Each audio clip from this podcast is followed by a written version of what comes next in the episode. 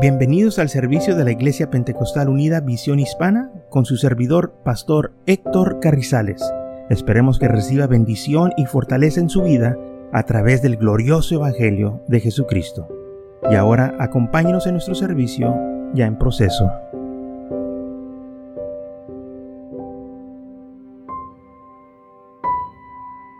Entonces la palabra del Señor dice en Gálatas capítulo 6, versículo 7, no sois engañado, Dios no puede ser burlado, pues todo lo que el hombre sembrase, eso también segará.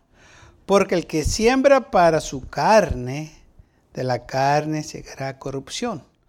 Mas el que siembra para el espíritu, del espíritu segará vida eterna. No nos cansemos pues de hacer el bien, porque a su tiempo segaremos si no desmayemos. Así que sigamos, tengamos oportunidad, según tengamos oportunidad, hagamos bien a todos y mayormente a los, la familia de la fe. Entonces, versículo, un, versículo 7, el primer versículo que leímos, dice, Dios no puede ser engañado. Tú no te engañes, Dios tampoco se va a ser engañado, ni tampoco te vas a burlar de Dios. Todo lo que el hombre ciegara o lo que el hombre siembra, eso va a cosechar. Todo lo que el hombre siembre va a cosechar. Entonces nosotros tenemos que tener estos versículos en mente porque hay, la ley, hay leyes que el Señor ha puesto que no se pueden violar. Y una es la ley de la ciega, lo que el hombre siembra, eso cosecha. Y lo que se nos olvida es esto, que cuando uno siembra, no recoge la misma cantidad, recoge más. Porque esa es la ley de la ciega. Pues si sembramos una semilla, esa semilla produce una planta y esa planta pues parece que, da más fruto. No nomás uno, son varios frutos. Cada florece y cada florecita eh, depende eh, eh, el género de lo que se sembró de la semilla. cada florecita representa un fruto. Se, se sembró una semillita, pero esa planta o ese árbol está lleno de florecitas ahora porque va a producir mucho fruto. Entonces lo que uno siembra cosecha más de lo que eh, siembra. Eso fue lo que le sucedió a Caín. Él hizo un daño matando a su hermano. Vino la ira de Dios, le, le, este, presentó sentencia y dijo pues eh, lo que eh, lo, lo, lo, lo, que me está pasando pues es, es, muy duro. Pues sí, pues este eh, es más de lo que puedo yo este, sostener y, y, es no sé cómo lo va a hacer y bueno, pues es que esa es la ley. Lo que sembrates ahora vas a estar cosechando y va a ser aún más. Y entonces nosotros tenemos que tener estas cosas en mente la Biblia también dice que si siembra para la carne, de la carne va a cegar corrupción.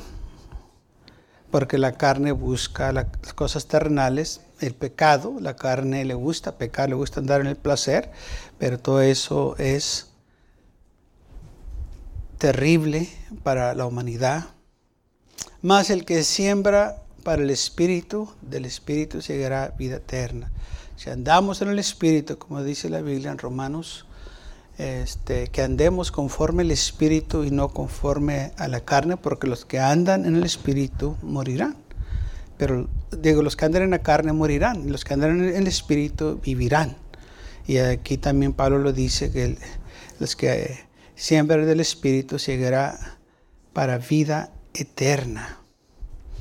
Dice, no te canses de hacer el bien, porque en su tiempo si no desmayas, si no te cansas de hacer lo bueno, tú vas a recibir una buena cosecha de lo que sembraste. O sea que nosotros no nos debemos desanimar. Sigamos adelante, sembrando, sirviendo al Señor, porque un día Él nos va a recompensar. Un día se va a llegar en que el Señor nos va a recompensar por el trabajo que hicimos aquí en la tierra. Y eso es la obra que hacemos, los trabajos que hacemos, no es para ser salvos. Ya somos salvos. La cosa es que estamos trabajando para ganar almas para el Señor. Y es lo que el Señor quiere, que ganemos almas, porque la salvación, hermanos, e-, es por gracia.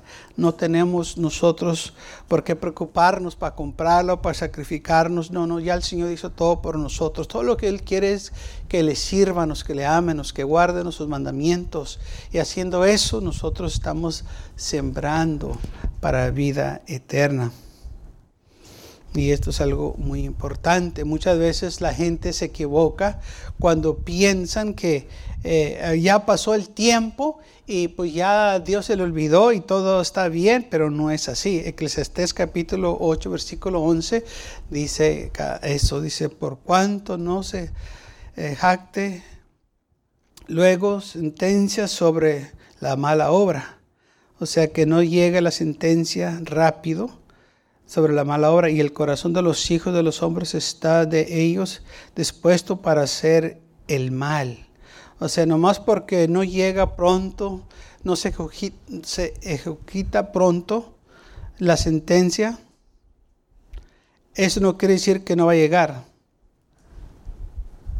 Se va a ejecutar pronto, va a llegar. Pero Dios es grande en su misericordia que es paciente y espera que el hombre se arrepiente. Es lo que dice en Romanos capítulo 2, versículo 4. O menosprecies la riqueza de su benignidad, la paciencia y la humanidad, ignorando que su benignidad te guíe a arrepentimiento.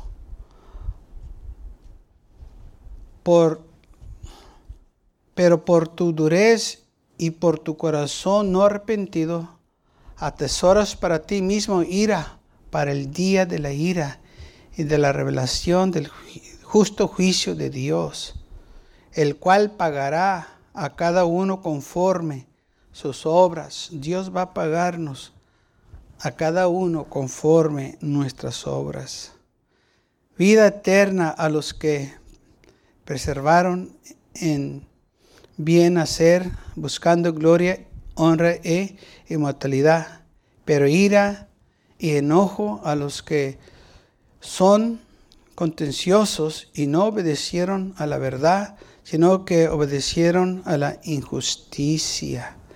Tribulación y angustia sobre todos ser humano que hace el mal. Entonces, ¿por qué unos piensan que Dios se le olvida lo que hace nomás porque ya pasó el tiempo. Aquí Pablo está diciendo, fíjate lo que viene por las cosas que hace el hombre. Si haces el bien, pues te esperan buenas cosas. Te espera gloria y honra y inmortalidad. Pero si haces mal, ira y enojo van a venir a ti. Aquellos que andan en desobediencia, que no quieren obedecer a la verdad, que prefieren obedecer a injusticia, tribulación y angustia sobre todo ser humano que hace lo malo, el judío primeramente y también al griego. Pero gloria y honra y paz a todos los que hacen lo bueno, al judío primeramente y también al griego. O sea que, porque Dios no hace excepción de personas. O sea, ¿qué importa si eres judío, si eres griego, si eres gentil, samaritano? Es lo mismo. Todos tenemos que dar cuenta en el día del juicio. Entonces, la ley de la ciega, uno cosecha más de lo que sembró. La confesión y pidiendo perdón por nuestros pecados, eso no desborra la ley de la ciega. Así como David se dio cuenta y pagó un precio alto por sus acciones. Afectó su vida, afectó la vida de Urias, afectó la vida de su hijo y afectó la vida de su familia. O sea, lo que uno hace no nomás nos afecta a nosotros, sino que las acciones también impactan a otra gente. ¿Sabe que cuando un hombre o una persona hace un delito y, la, aquella persona va a la cárcel por robar o quitarle la vida a alguien y va a prisión. No nomás esa persona ah, que este, hizo el acto va a sufrir, la familia también va a sufrir, porque la familia se quedó acá atrás y ellos van a ser la vergüenza ahora de la sociedad, de la gente que os conocen. Entonces las acciones que uno hace no nomás nos afectan a nosotros, pero afectan a los demás. El mundo dice, es tu vida, tú haz lo que quieres, y es lo que dice mucha gente, es mi vida, es cierto, es tu vida. Pero tienes que recordar que tu vida afecta a otra gente también. Y es lo que nosotros muchas veces nos olvida, así como David. Sí, eh, eh, él tuvo que pagar por el precio, el, precio por errar, por este hacer lo malo. Pero aparte de que él pagó el precio, también afectó a su familia. El niño que le nació muere. El profeta le dijo, la espada ahora nunca se va a apartar de tu casa y tuvo problema tras problema con su familia por lo que sembró. Él pensó que, eh, pues ya Dios me perdonó, ¿verdad? Salmo 51, un salmo muy bonito donde él confiesa su pecado y, muchos lo, conocen, eh, hasta hay cantos de ese, de ese salmo, pero lo que muchos se los ha olvidado, que él todavía tuvo que pagar Porque él sembró. Dice, entonces Dios no lo perdonó. Sí, Dios lo perdonó, por eso lo dejó vivir. ¿Confesó su pecado? Claro que sí. Pero eso no invalidó la ley. La ley todavía es lo que siembra el hombre, va a cosechar. Y es lo que el Señor nos advierte, que nosotros no seamos engañados. Dios no puede ser burlado, pero el hombre solo se engaña. Por eso dice la Biblia, eh, vosotros hermanos, no se cansen de hacer el bien, sigan haciendo lo bueno. No importa que los demás no quieran ustedes, sigan haciendo lo bueno. En el libro de Job dice, Job 4 y 8, como yo he visto los que harán iniquidad y siembran injuria, la cegarán. Entonces los que siembran estas cosas lo van a cosechar, lo van a cegar. Pues está en la Biblia. Sabemos lo que hizo Jacobo con su hermano Esaú. Esaú no tenía ningún interés de servir al Señor, pero sí tenía la primogenitura. Bueno, sabemos cómo Jacob lo engañó para quitarle la primogenitura y luego engaña a su padre eh, para que lo bendiga y que le dé la ah, este, bendición de la promesa, haciéndose pasar por su hermano mayor. Sabemos cómo se disfrazó y fue y se presentó a su padre llevándole el, el bocado favorito que él quería. Bueno, lo mismo que él hizo, se lo hicieron a él. Él, él fue engañado de la misma manera que él engañó, Labán también lo engañó él. Él se hizo este, pasar como una persona muy lista. Pero Namán, Labán fue más listo que él. ¿Sabe? Y así hay mucha gente, se piensa que son muy listos y viene alguien más y son más listos que ellos. y luego se andan quejando.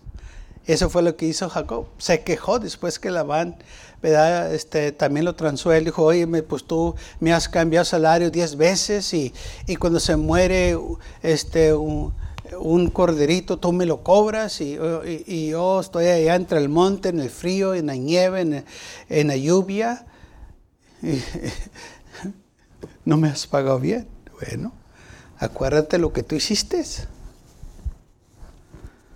Acuérdate como tú te conducites. Recordemos cómo él le mintió a su padre que era Esaú, cuando no era Esaú, eh, él era Jacobo. Y así como él le echó mentiras a sus padres, los hijos de Jacob le echaron mentiras a él, diciéndole, una bestia devoró a José.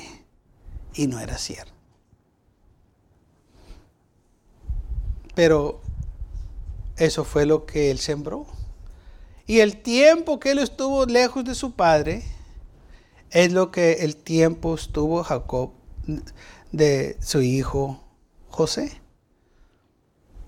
Así que él no se salió con la suya.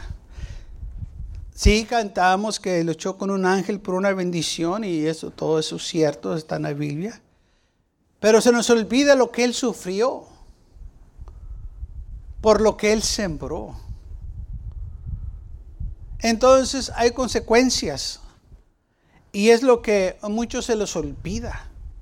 Sí, Dios es misericordioso, Dios es un Dios de amor, todo eso es cierto, pero también dice la Biblia que todos tenemos que dar cuenta por nuestras obras ante Dios.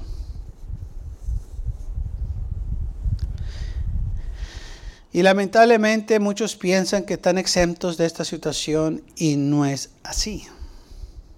Nuestras acciones, buenas o malas, tienen un impacto en nuestras familias, en nuestros amigos, en la gente alrededor de nosotros. Y por eso tenemos que nosotros acordarnos lo que dice la palabra de Dios. Así como lo malo, también lo bueno. Si nosotros sirvemos al Señor y somos bendecidos, esta bendición también va a llegar a los demás. Así como Abraham. Abraham era un hombre que amaba al Señor y mientras Lot andaba con él, él también era bendecido él también era prosperado, porque las bendiciones de Abraham le estaban impactando a él también. Así que donde quiera que nosotros vamos, si andamos con el Señor, donde quiera que estemos, la gente que está con nosotros también van a ser bendecidas, porque es lo que estamos sembrando, eso vivemos así. Y gloria a Dios por ello, porque las bendiciones del Señor, hermanos, todo el tiempo están con nosotros. En las buenas y en las malas, las bendiciones están ahí. Las bendiciones no se van cuando estamos en la lucha de la prueba. Al contrario, ahí es donde están más fuertes con nosotros, este, para que nosotros estemos seguros que el Señor está con nosotros, que el enemigo no venga y nos trate de engañar que el Señor nos ha abandonado, nos ha dejado, porque eso no es el caso. Dice la Biblia en Salmos capítulo 7, he aquí que el impío encubre maldad, se preña de iniquidad y dio a luz engaño. Entonces, el impío que se cubre de maldad, ese no va a prosperar. Se está engañando. La Biblia dice que el que encubre su pecado, no prosperará. También dice la palabra del Señor que la vida del pecador es dura. Claro que es duro no sirviendo al Señor. Claro que es duro sirviendo al mundo, sirviendo al pecado. Es duro. Pero qué bonito es servir al Señor. Y cuando nosotros sirvemos al Señor,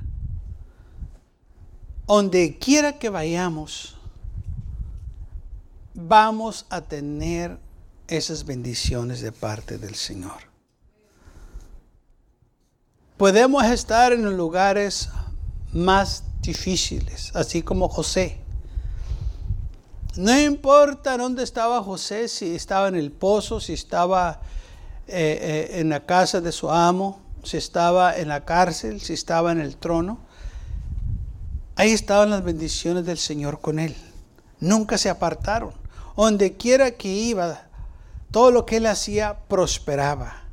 Así que donde quiera que nosotros vamos, lo que hacemos va a prosperar, porque es lo que estamos sembrando y estamos cosechando lo que sembramos. Si sembramos cosa buena, vamos a levantar cosa buena. Y es lo que nosotros tenemos que acordarnos. El que siembra iniquidad, pues es lo que va a levantar. Si sembramos para la carne, de la carne vamos a levantar corrupción. Mas si sembramos para el Espíritu, del Espíritu vamos a levantar cosas para vida eterna. Dice, del Espíritu llegará vida eterna. No nos cansemos pues de hacer el bien, porque a su tiempo segaremos. No nos cansemos, sigue trabajando, sigue adelante. No importa que vengan burlas, no importa que la gente nos quiera humillar. Recordemos lo que dice la Biblia, que los que creen en el Señor nunca serán avergonzados. Si creemos en Él, no importa que se burlen de nosotros, se burlaron del Señor y, se van a seguir burlando. Porque ese es el enemigo. Pero nosotros nunca seremos avergonzados, porque servemos a un Dios vivo, servemos a un Dios de poder, servemos a un Dios que todo lo puede, nada es imposible. Para Él, todo lo que tiene que decir es la palabra y las cosas se hacen. Recordemos entonces que lo que sembramos vamos a cosechar. Si segamos cosas buenas, pues vamos a levantar cosas buenas. Si sembramos cosas malas, pues vamos a cosechar cosas malas. Vida eterna a los que hacen el bien. Bendiciones vienen a ellos y sobre todo vida eterna. Pero para aquellos que siembran en la carne tribulación y angustia, ira, un juicio que viene, donde Dios va a juzgar al mundo con justicia y verdad. Dice la isla que no va a haber cosa oculta que no se va a manifestar. Todo va a estar abierto y desnudo ante los ojos de Dios. El hombre no va a poder ocultarse o esconderse lo que hizo. Todo va a salir a la luz. Por eso la Biblia dice, no os engañéis, no te engañes. Dios no puede ser burlado. Mi pregunta es, ¿a qué tanto les gusta que se burlen de ustedes? Si a nosotros no nos gusta que se burlen de nosotros, ¿usted cree que a Dios le gusta que se burlen de Él? Por eso sería, ni pierdas tu tiempo. Dios no puede ser burlado. Todos los que le han tratado han sufrido gran pérdida han sufrido grandemente en sus vidas, porque pensaron ellos que se iban a salir con la suya. Y lamentablemente así hoy en día hay muchos de esta clase de pensar, que dicen, a cabo, Dios es un Dios de amor. Y eso es cierto. Pero se olvidan que también Dios es un Dios de justicia. Dios es un Dios de juicio. Amén. Donde va a juzgar al mundo. Y no importa si nosotros nomás tomamos las cosas que nos gustan y las aplicamos a conveniencia, eso no cambia lo que Dios es y lo que va a ser. Porque es lo que es Dios, es Dios justo, eso no va a cambiar. Una de las cosas que muchas veces se nos olvida en, la situación de David que cuando él le quitó la vida a Orías, la Biblia dice que este hombre era un hombre bueno. Este hombre amaba a Dios. Y luego David viene y le quita la vida para quedarse con su esposa. Ahora David pide perdón, el Señor lo perdona. Y la pregunta es, ¿y qué de Urias? ¿Quién le va a hacer justicia a él? ¿Sabe quién? Dios. Y le hizo justicia. Dios amaba a David, pero también amaba a Urias. Y Urias demostró su amor hacia Dios. Es más, Urias ni era judío, era proselita, se convirtió a esta religión.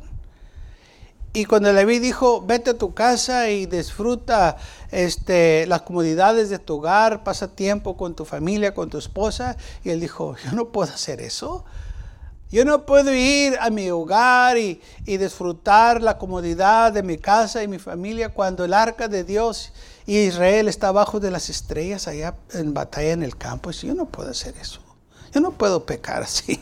No quería hacer esas cosas. Fíjese el amor que él tenía a la casa de, Dios, al arca. Por eso Dios hizo justicia a este hombre. Porque Dios es un Dios justo. No podía Dios olvidarse de él. Así como el Señor me ama a mí, le ama a usted. Y si nosotros hacemos daño a alguien, Dios también ama a ellos y Dios le va a hacer justicia a ellos. Si, alguien viene y lo daña a usted, Dios le va a hacer justicia a usted.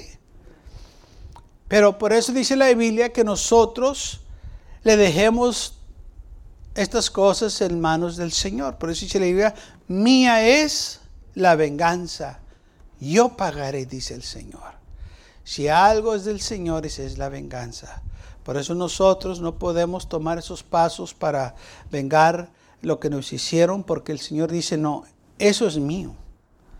Y si tú lo haces, estás fuera del lugar y yo no voy a poder obrar para hacerte justicia. Por eso tú déjalo en la mano de Dios. Y es lo que tenemos que hacer. Dejar cosas en las manos de Dios, especialmente la venganza, cuando alguien nos hizo daño, ponerlo en las manos de Dios y decir, Señor, tú sabes lo que vas a hacer. Yo sé que tú eres un Dios justo. Y por eso nosotros tenemos que obedecer lo que dice el Señor, porque Él sabe lo que está haciendo. A Él no se le pasa nada. Y una de las cosas que nosotros tenemos que acordarnos, que el tiempo no perdona. Muchas veces la gente dice, eso ya pasó hace muchos años, tú todavía te acuerdas de eso, sí, todavía me acuerdo. ¿Sabes por qué? Porque lo hiciste. Pero eso ya, eso, sí. Pero verdad que nunca te, te arrepentites, nunca pides perdón, nunca relates bien las cosas. No, pues no, ah, tú a él lo debes. No, pues es que ya pasó mucho tiempo, sí, pero el tiempo no perdona. ¿Quién te dijo que el tiempo perdona? El único que yo sé que puede perdonar el pecado es el Señor. No el tiempo. Pero muchos piensan, así como dice en el libro de Proverbios, nomás porque ya pasó mucho tiempo, el, que hizo lo malo, el corazón de los hijos de los hombres está en ellos dispuestos para hacer el mal o para seguir haciendo el mal. Acabo, pues ya pasó mucho tiempo. Acabo, no me ha pasado nada. No, no te ha pasado nada porque el Señor es grande y misericordioso y nos da un espacio para arrepentimiento. Y gracias a Dios por ello. Porque si me da espacio a mí para arrepentimiento, a ti también te lo va a dar. Pero después, si no hay arrepentimiento, viene la ira de Dios. Entonces el Señor es bueno y misericordioso que nos da espacio para arrepentimiento, pero si no lo hacemos, la ira de Dios va a venir. Y en veces toma tiempo. Fíjese, el pueblo de Israel se le advirtió que cada siete años dejaran descansar la tierra, que no la sembraran, que no la trabajaran. Pero ellos no obedecieron. Pasaron 490 años así, que ellos no dejaron descansar la tierra, sea por ignorancia o por rebelión, pero ellos no dejaron que descansara la tierra. Fíjese, 490 años pasaron y luego viene el Señor y les cobra. Dicen, ustedes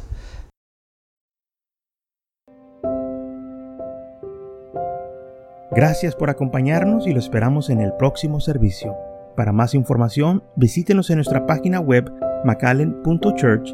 También le invitamos que nos visite nuestra iglesia que está ubicada en el 2418 Bowman Avenue con esquina calle 25 en McAllen, Texas 78501.